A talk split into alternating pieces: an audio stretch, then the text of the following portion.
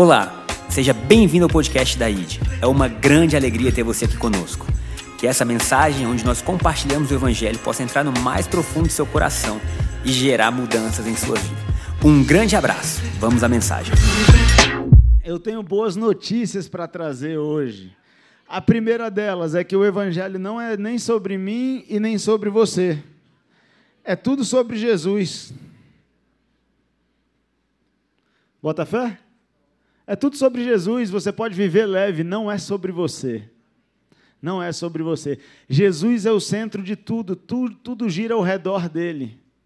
Você não está no centro de tudo. Isso não te deixa mais leve?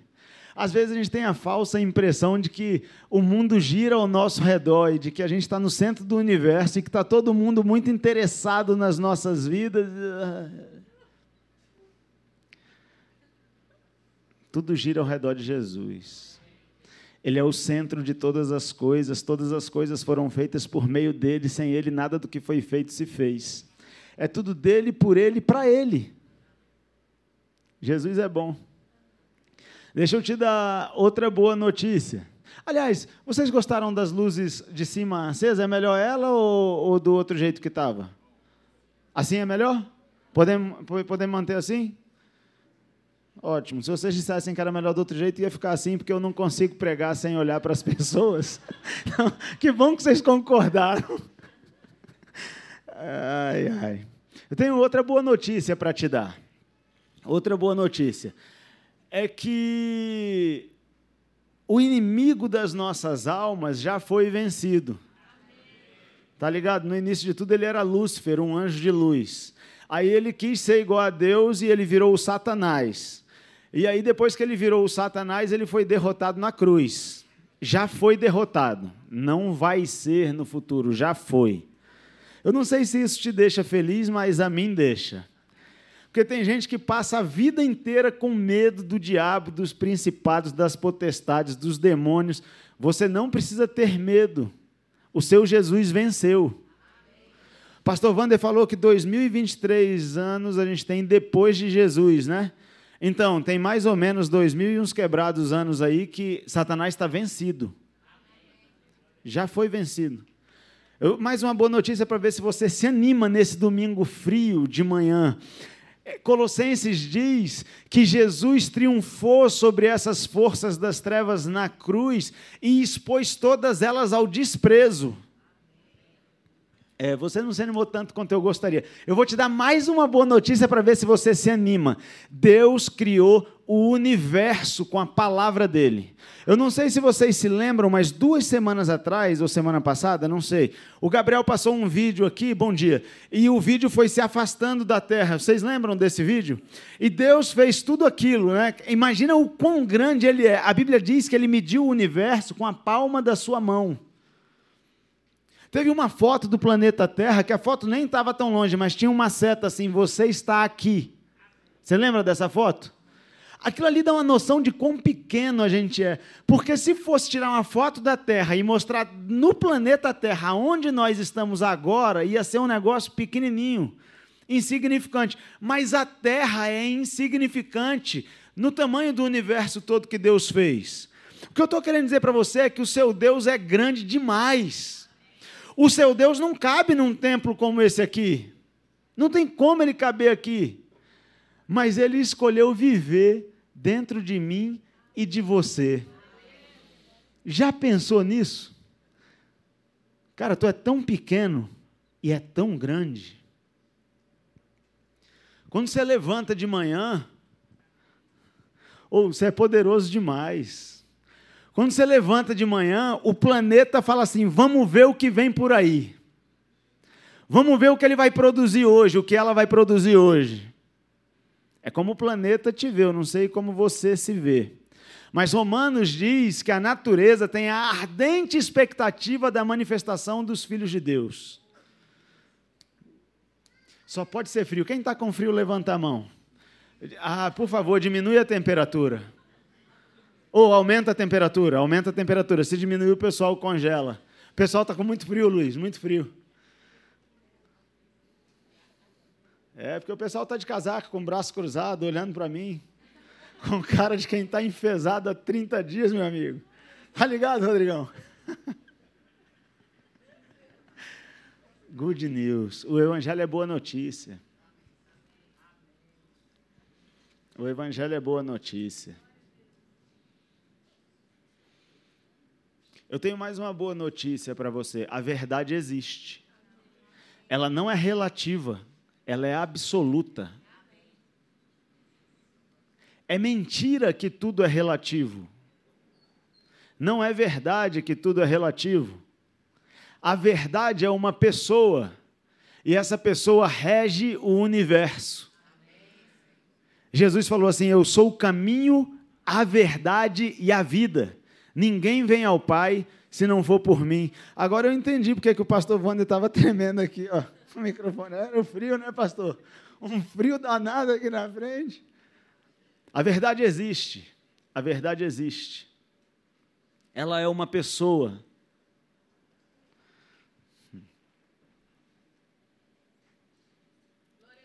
É um absoluto que não muda.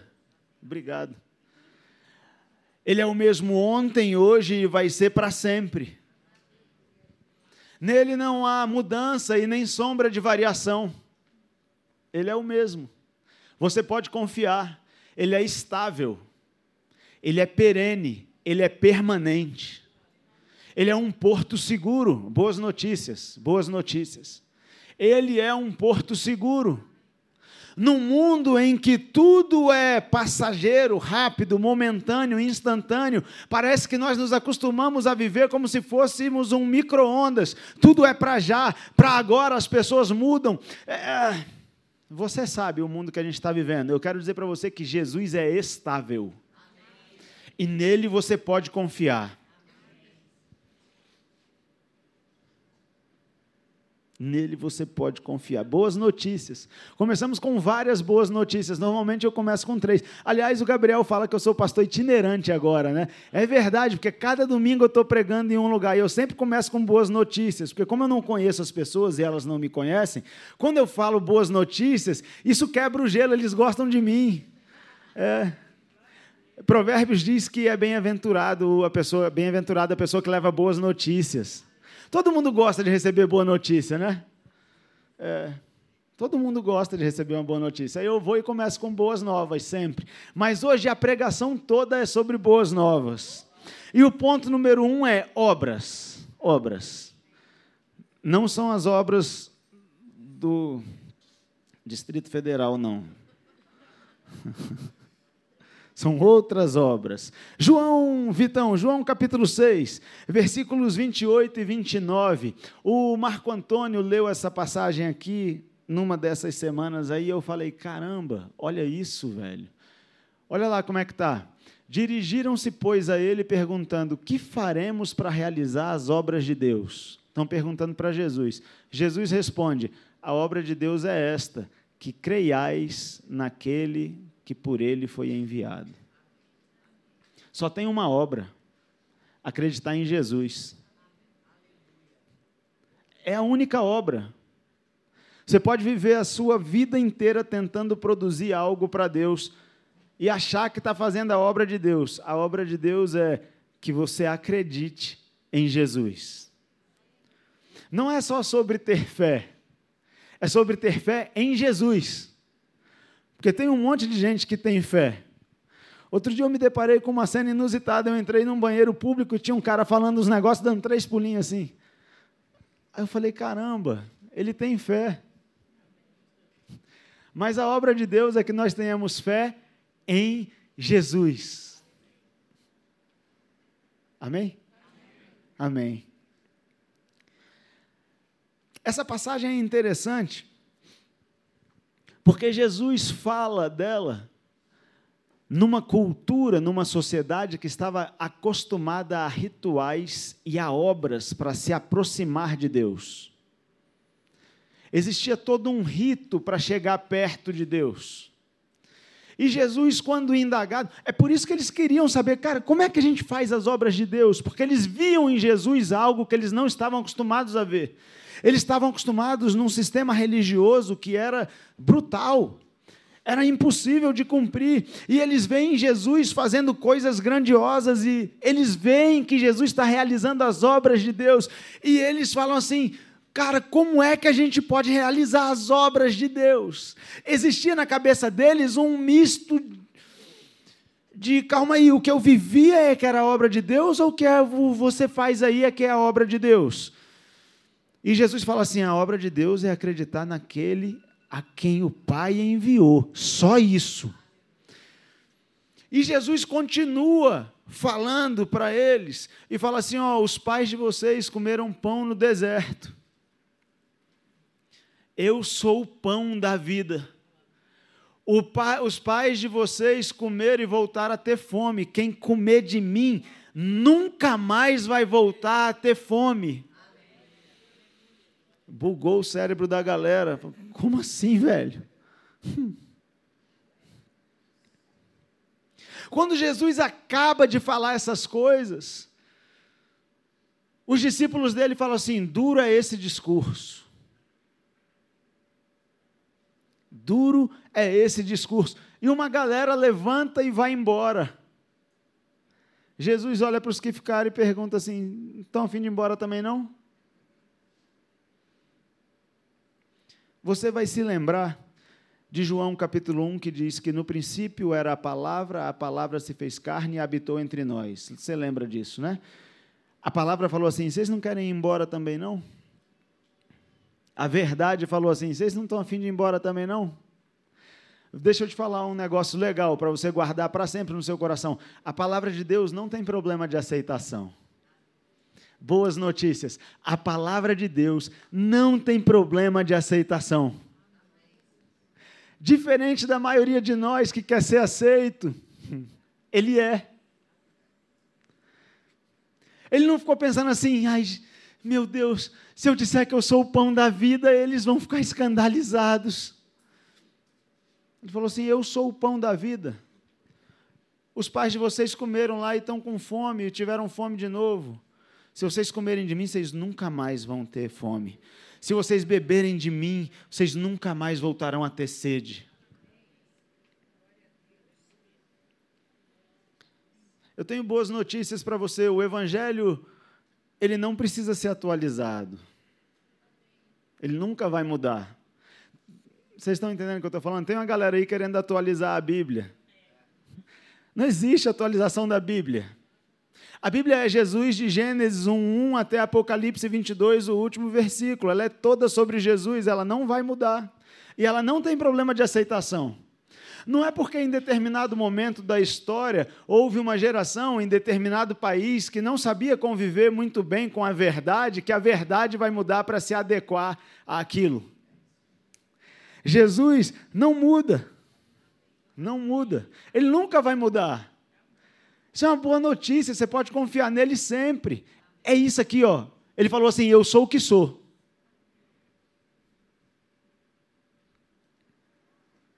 Aliás, quando Moisés pergunta para Deus, na hora de libertar o povo do Egito, quem aqui já leu a história de Moisés? Levanta a mão, por favor, só para eu ter uma noção. Tá bom. Tem um determinado momento que Moisés pergunta assim para Deus: Tá bom, Deus, eu vou lá libertar o povo do Egito, mas eu vou dizer que quem me enviou? Aí, Deus fala assim para ele: Você vai dizer que eu sou, te enviou. O meu nome é Eu sou o que sou. Aí passam-se milhares de anos e Jesus está conversando com essa galera aqui religiosa. E Jesus fala assim para eles: Antes que Abraão fosse, eu sou. Ele jamais mudou. Ele jamais mudou. Existia um período em que ele estava aqui encarnado como homem, mas o Deus que criou os céus e a terra jamais mudou. Se ele se apresentar para você hoje, é que agora ele vai falar: Eu sou ele continua sendo o mesmo. E ele não tem problema de aceitação. Boas notícias, o Evangelho não muda. É, o Evangelho não muda.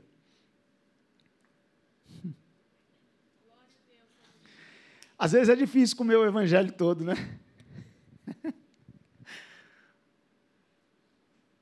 Um dia, Abraão, o pai da nossa fé, ele pegou o filho dele, Isaac, e Deus tinha mandado ele sacrificar Isaac.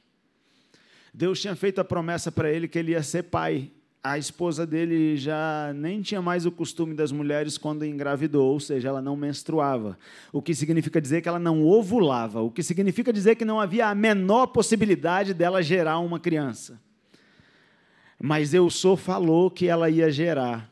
E quando ele fala, vai acontecer. Ei, ele não muda, continua sendo assim. Quando Deus fala, vai acontecer. Boas notícias. Quando Deus fala a teu respeito, está pronto. Deus prometeu para Abraão quando ele tinha 75 anos. Só nasceu quando ele tinha 100, mas aos 75 estava pronto. Só não aparecia ainda. Aí o menino está com 12 anos mais ou menos e Deus fala assim: vai lá e sacrifica Isaac, teu único filho. Quem conhece a Deus sabe que Deus fala e a gente obedece. O que, que Abraão fez? Abraão pegou Isaac e falou: bora ali no monte, vamos fazer sacrifício. Isaac olhou assim: beleza, cadê? Não, vamos lá, Deus proverá o sacrifício.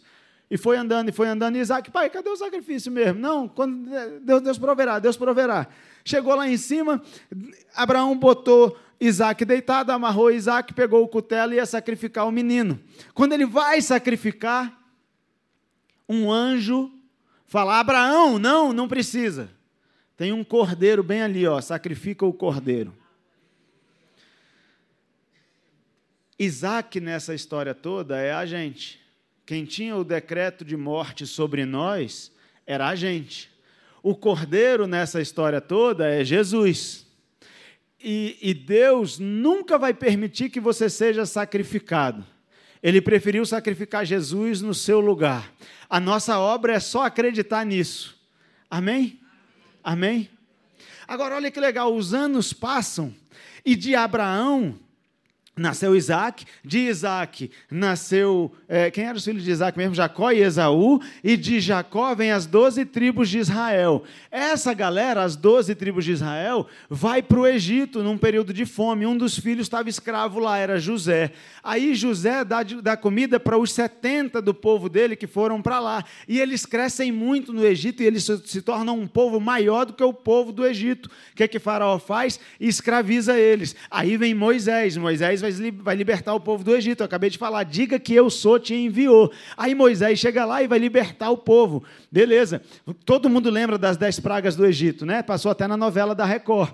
É, tá lá. É, e aí, a última praga do Egito foi a morte dos primogênitos. De todas as casas do Egito, o filho mais velho morreu. Menos da casa que tinha a marca do sangue do cordeiro no umbral da porta. Você lembra disso, não lembra?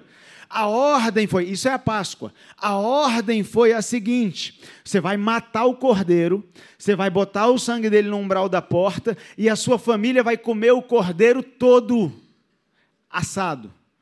É para comer a cabeça, é para comer as vísceras, é para comer tudo. Se sobrar alguma coisa, vocês tocam fogo no dia seguinte, não deixa sobrar nada. Come tudo. Passa um monte de ano. João Batista está batizando. John the Baptist. Está batizando. A galera.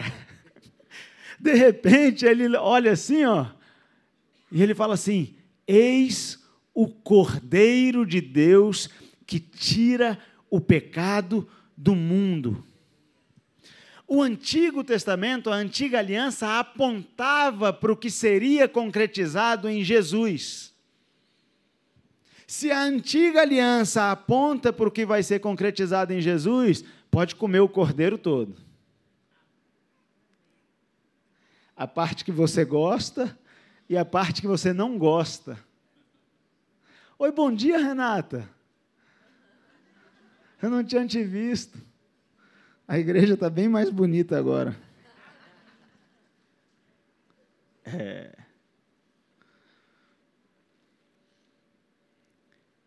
Tem que comer o cordeiro todo. A obra é acreditar naquele a quem o Pai enviou. Você pode acreditar numa parte só, mas não foi isso que ele falou, não. Ele falou assim: a obra é acreditar. Acredita. Acredita. Agora, olha que legal. A Bíblia diz que John the Baptist, dentre todos os nascidos da barriga de mulher, ele foi o maior entre os homens. O que significa que na lei e nos profetas nunca existiu alguém maior do que João, o Batista. Mas qualquer um que nasce no reino de Deus é maior do que ele. Eu vou traduzir. A lei e os profetas vão até Jesus. E até ali as pessoas só nasciam da barriga da mulher. Ninguém nascia no reino de Deus. Mas, a partir de Jesus, todo aquele que crê que Jesus foi enviado por Deus, morreu e ressuscitou, venceu a morte e nos redimiu dos nossos pecados, esse nasce da água e do Espírito, é nascido do reino de Deus. Esse, só porque acreditou, sem nenhuma obra, é maior do que todos os que vieram antes. Ai, boas notícias. Eu sei que você leu o Antigo Testamento, eu tenho certeza que você lê. Eu sei que você lê a história de Daniel. E você fala assim: caraca, ele fechou a boca dos leões.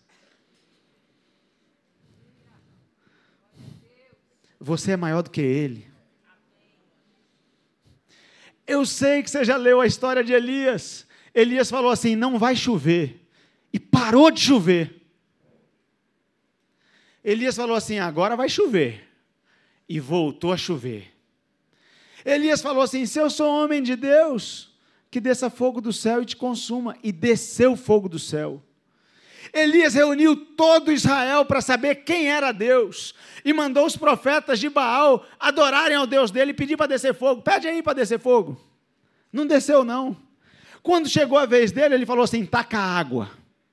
Taca água aí. Taca água até não caber mais de água. E desceu fogo do céu e queimou a água toda, e levou a água embora e queimou o sacrifício. Você é maior do que Elias. Elias nasceu da barriga da mulher. Você nasceu da água e do espírito. Você nasceu no reino de Deus. Boas notícias. Good news. Good news. Em um tempo, deixa para lá. Good news. Eu sei que você já leu Ananias, Misael, Azarias. Eles foram lançados na fornalha e não se queimaram. Você é maior do que eles.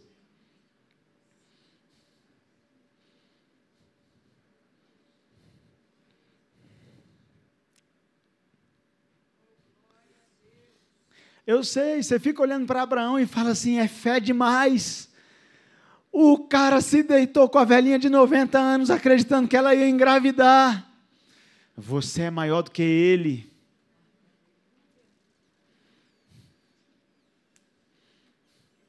Eu sei, você olha para a história de José e fala assim: como esse cara saiu da masmorra para ser o segundo no reino de Faraó. Você é maior do que ele. Eu sei, você olha Sansão e fala assim: o Espírito de Deus vinha sobre ele, e ele matava todo mundo, e ele abria um leão pela boca, e ele fazia e acontecia. Você é maior do que ele.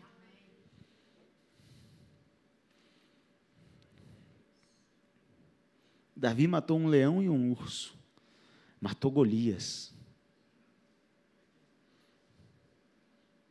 Aliás, teve um dia que Davi foi ungido rei. Ele era adolescente. O rei era Saul. Se você continuar lendo a história de Davi, tem um dia que ele fala assim: Desde o dia que eu me tornei rei, não foi o dia da coroação, não. Ele está se referindo ao dia que Samuel jogou óleo na cabeça dele. Você é maior do que ele.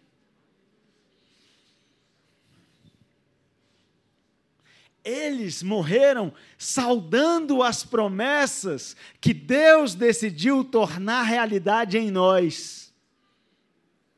o Espírito Santo vinha sobre eles. O Espírito Santo habita em nós. Você é nascido do Espírito. Você é nascido do Espírito. Imagina se quem nasceu só da barriga da mulher fez essas coisas, imagina quem é nascido do Espírito.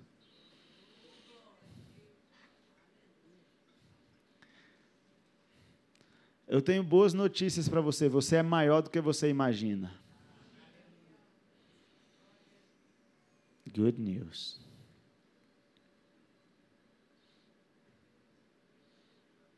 Eu não sei se tem alguém aqui que tem medo do diabo, eu acho que não. Mas deixa eu falar, quando você acorda de manhã, o diabo sente medo de você. Lá vem ele.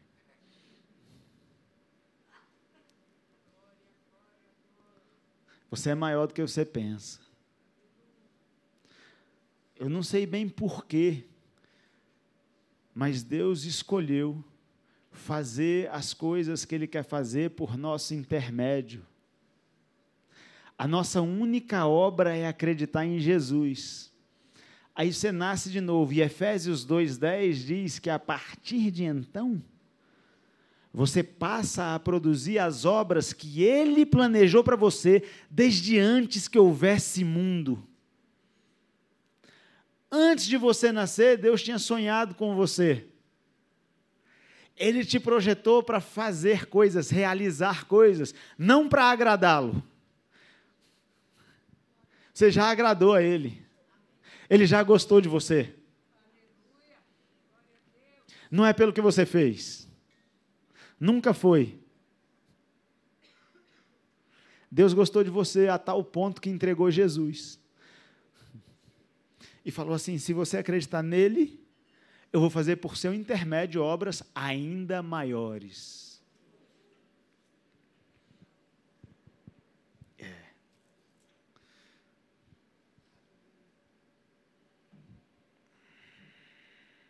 Ok. Segundo ponto da, da pregação: o primeiro foi obras, o segundo é fé. Aliás, Quem nos faz acreditar é o próprio Espírito de Deus. Bota fé?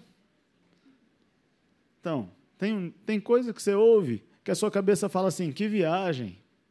E o seu espírito está falando assim para você: é verdade. Porque nós não nos conectamos com o Espírito de Deus através da nossa mente. Nós nos conectamos com o Espírito de Deus através do nosso espírito.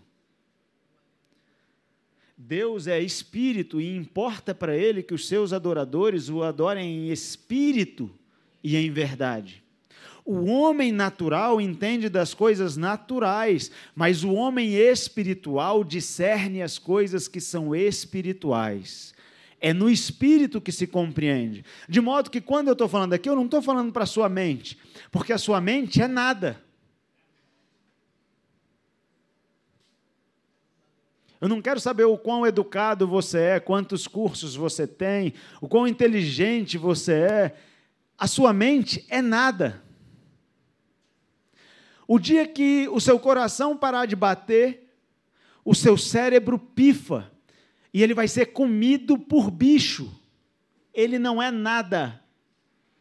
Mas o seu espírito quando isso acontecer, vai viver eternamente com Deus. Você é o seu espírito. E é o seu espírito que brada dentro de você, porque o Espírito Santo de Deus está falando no seu espírito. Essa palavra é verdadeira.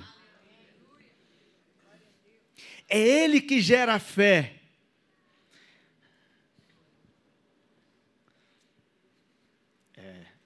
É Ele que opera tudo em todos. Não é sobre você, é tudo sobre Ele. Porque tem gente que quer ter mérito na fé. É tudo sobre Ele.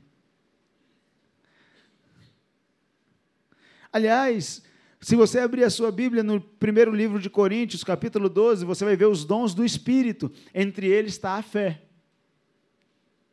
É do Espírito. As suas lágrimas são comoventes, pastor. Eu creio que o Espírito Santo está falando ao seu coração. É.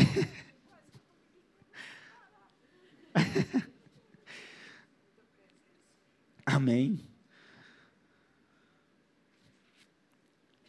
A fé é sobre o que não se vê. A fé é sobre o que não se vê. Se você está vendo alguma coisa, você não precisa de fé para viver. E o reino de Deus, o reino de Deus funciona pela fé. O que significa que no reino de Deus, presta atenção nisso. No reino de Deus, as coisas que não se veem são mais reais do que as que se veem. A boa notícia é que elas viram realidade no mundo visível. A fé é sobre o que não se vê. Hebreus 11 diz que a fé é a certeza das coisas que se esperam, a convicção das coisas que não se veem. É isso, perfeito. Melhor assim. A fé é a certeza das coisas que se esperam, a convicção dos fatos que não se veem. A convicção dos fatos que não se veem já é um fato. Abraão, eu vou fazer de você pai de nações. Ele creu e isso lhe foi imputado por justiça. Você sabe o que é justiça? É você acreditar naquele a quem o Pai enviou.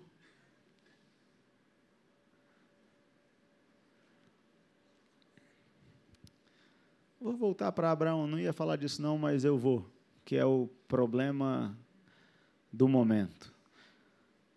As famílias estão sendo destruídas, né? Mas só que Deus falou assim para Abraão: em ti eu vou abençoar todas as famílias da terra. Ele cumpriu essa profecia em Jesus. É um fato é um fato, é uma verdade consumada. Aí você olha ao redor e fala assim: uai, mas a minha família, a fé é sobre o que não se vê. Para produzir no mundo visível aquilo que já é um fato no mundo invisível. Quer ver? Abre, por favor, o versículo 3, Vitão. Hebreus 11, 3.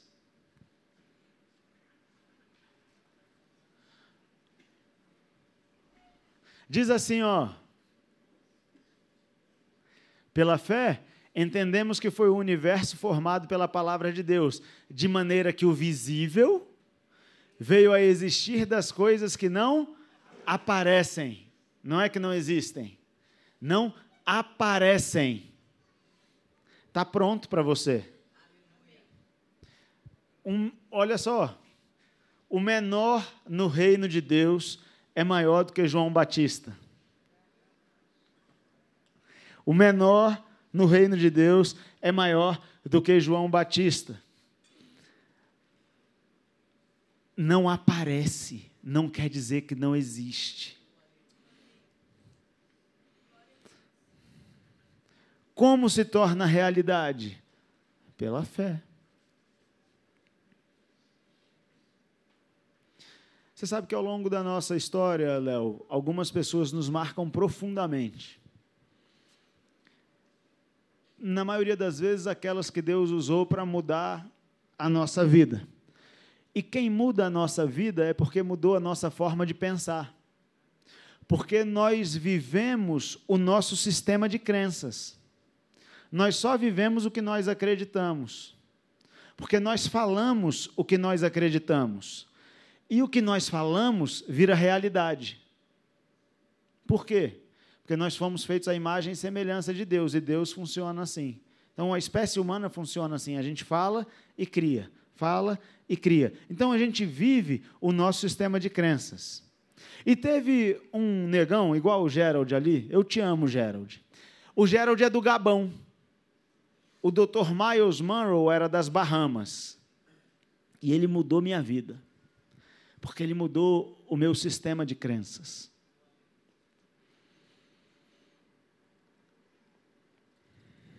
Ele fez eu entender que a moeda do reino de Deus é a fé.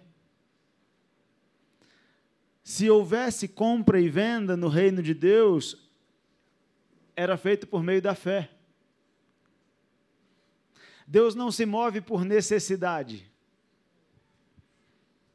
Deus não se move porque você está chorando. Deus não se move porque você está contando para Ele a sua situação difícil. Deus se move pela fé. Deus se move porque você acreditou e falou.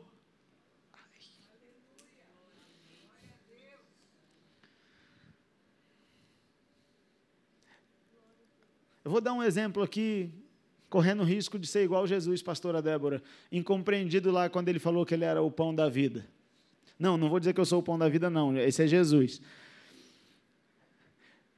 Moisés está libertando o povo do Egito. Ele chega na frente do Mar Vermelho. Se fosse o Mussum, ia falar Cacildes! Porque na frente dele estava o Mar Vermelho. Atrás dele estava o exército egípcio, Gerald. E ele estava com o povo. Ele falou assim: ferrou vai morrer todo mundo. O que, que ele fez? Ele foi para Deus contar para Deus. Ele foi orar, ele foi falar assim: Deus, estou numa enrascada. Deus está falando comigo agora. Ele foi falar para Deus: Eu estou numa enrascada. E sabe o que, que Deus respondeu para ele? Porque clamas a mim, Moisés diz ao povo de Israel que marche. Deus não respondeu a oração de Moisés, contando para ele o que estava acontecendo. O Senhor mandou eu ir lá falar para o povo que os Deus sou tinha me enviado. Eles acreditaram, vieram aqui comigo, aí agora tem um mar na frente, faraó atrás. Deus não respondeu a isso, não. Sabe o que, que Deus respondeu? Deus respondeu quando ele botou o cajado dele na água aqui, ó, e falou: Vamos embora, galera. E eles foram. Contra a lógica humana, o seu cérebro não presta para as coisas do céu. Ou você acha que você vai andar achando que o mar vai se abrir porque a sua lógica humana. Ou. Oh, o mar não se abre, não, fera.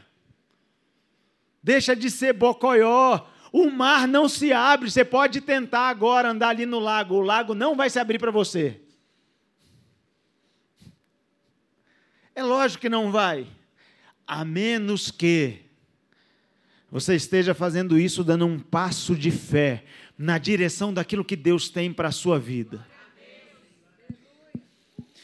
Quando você está agindo em fé, na direção do que Deus tem para a sua vida, você pode ter certeza, o universo vai dar um jeito de fazer acontecer o que precisa acontecer por causa da sua fé. E o visível, Vitor, vai aparecer do mundo que não aparece. Mas é mais real do que o mundo que aparece. Good news. Good news. O seu Deus não está morto. Ele não morre. Ele nunca perdeu uma batalha. É, é certo que não dormita nem, nem dorme aquele que te guarda.